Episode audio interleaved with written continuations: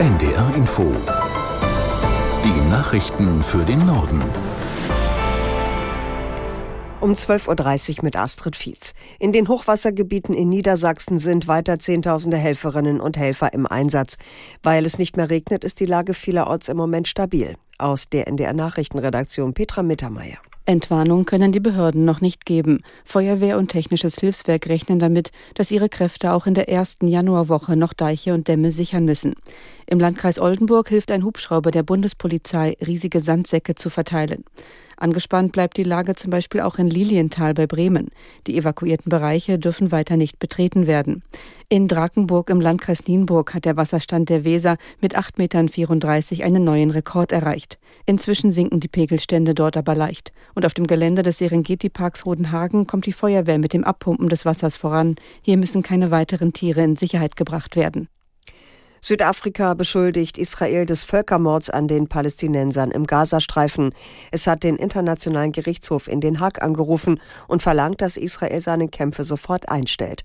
Unser Korrespondent in Tel Aviv, Jan-Christoph Kitzler, berichtet, wie Israel auf den Vorwurf Südafrikas reagiert hat. Israel hat das zurückgewiesen, hat gesagt, es ist völlig haltlos, dass Südafrika das internationale Gericht ausnutzt und dass dieser Vorwurf jeder faktischen als auch juristischen Grundlage entbehrt. Es wird jetzt trotzdem eine Verhandlung geben.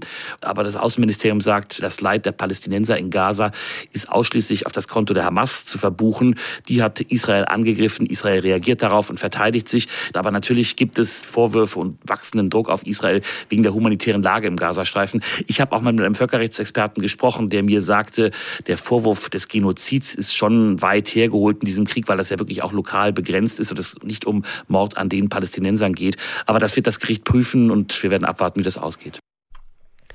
Die Mehrzahl der Mitglieder des UN-Sicherheitsrats hat die jüngste russische Angriffswelle auf die Ukraine verurteilt. Nach ukrainischen Angaben hatte die russische Armee gestern das Land mit rund 160 Raketen, Drohnen und Marschflugkörpern attackiert. Mindestens 30 Menschen kamen ums Leben. Der russische UN-Botschafter rechtfertigte bei der Sitzung in New York die Angriffe. Sein Land sei ausschließlich gegen militärische Infrastruktur vorgegangen.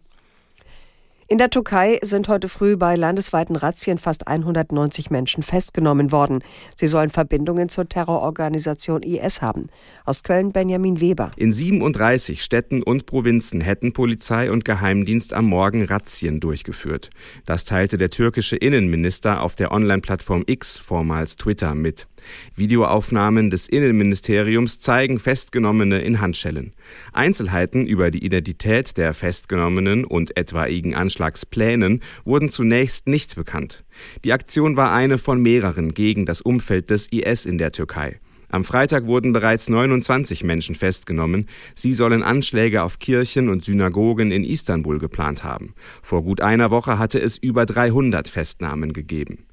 Der IS hatte sich in der Vergangenheit zu mehreren Anschlägen in der Türkei bekannt, darunter ein Angriff auf eine Disco im Jahr 2017 mit 39 Toten. In vielen deutschen Städten bereiten sich Polizei und Feuerwehr auf die Silvesternacht vor. Bundesinnenministerin Faeser kündigte ein hartes Einschreiten der Einsatzkräfte bei Gewaltausbrüchen oder Attacken gegen Polizisten an. Aus Berlin Birte Sönnigsen. Faeser verweist auch auf die zusätzliche Bedrohungslage durch den Krieg im Nahen Osten. Dem Tagesspiegel sagte sie, unsere Behörden haben die Sicherheitslage genau im Blick. Wir bleiben äußerst wachsam. Eine Terrorwarnung gab es etwa für den Kölner Dom. Hier will die Polizei das Umfeld des Doms mit strengen Schutzmaßnahmen absichern. Dazu sagte die Innenministerin, es könne auch sein, dass Polizistinnen und Polizisten mit Maschinenpistolen zu sehen sind. Man werde sich so vorbereiten, dass man möglichen Anschlägen begegnen könne. Auch in diesem Jahr sind bundesweit wieder viele Geldautomaten gesprengt worden. Laut einer Umfrage der deutschen Presseagentur bei den Landeskriminalämtern wurden bislang mehr als 470 Fälle registriert. Offizielle bundesweite Daten gibt es aber noch nicht. Daher steht auch noch nicht fest, ob der Vorjahreswert von fast 500 Sprengungen erreicht wird. Niedersachsen, das in den vergangenen Jahren besonders stark betroffen war, verzeichnete deutlich weniger Fälle. Bis Anfang Dezember waren es 36, etwa halb so viele wie 2022. Ein Grund könnte den Ermittlern zufolge sein, dass die Banken ihre Schutzmaßnahmen verstärkt haben. In Hamburg und Schleswig-Holstein bewegt sich die Zahl der Sprengungen auf eher geringem Niveau. Die Fälle in Mecklenburg-Vorpommern erreichen mit zwölf den höchsten Stand seit fünf Jahren. Und das waren die Nachrichten.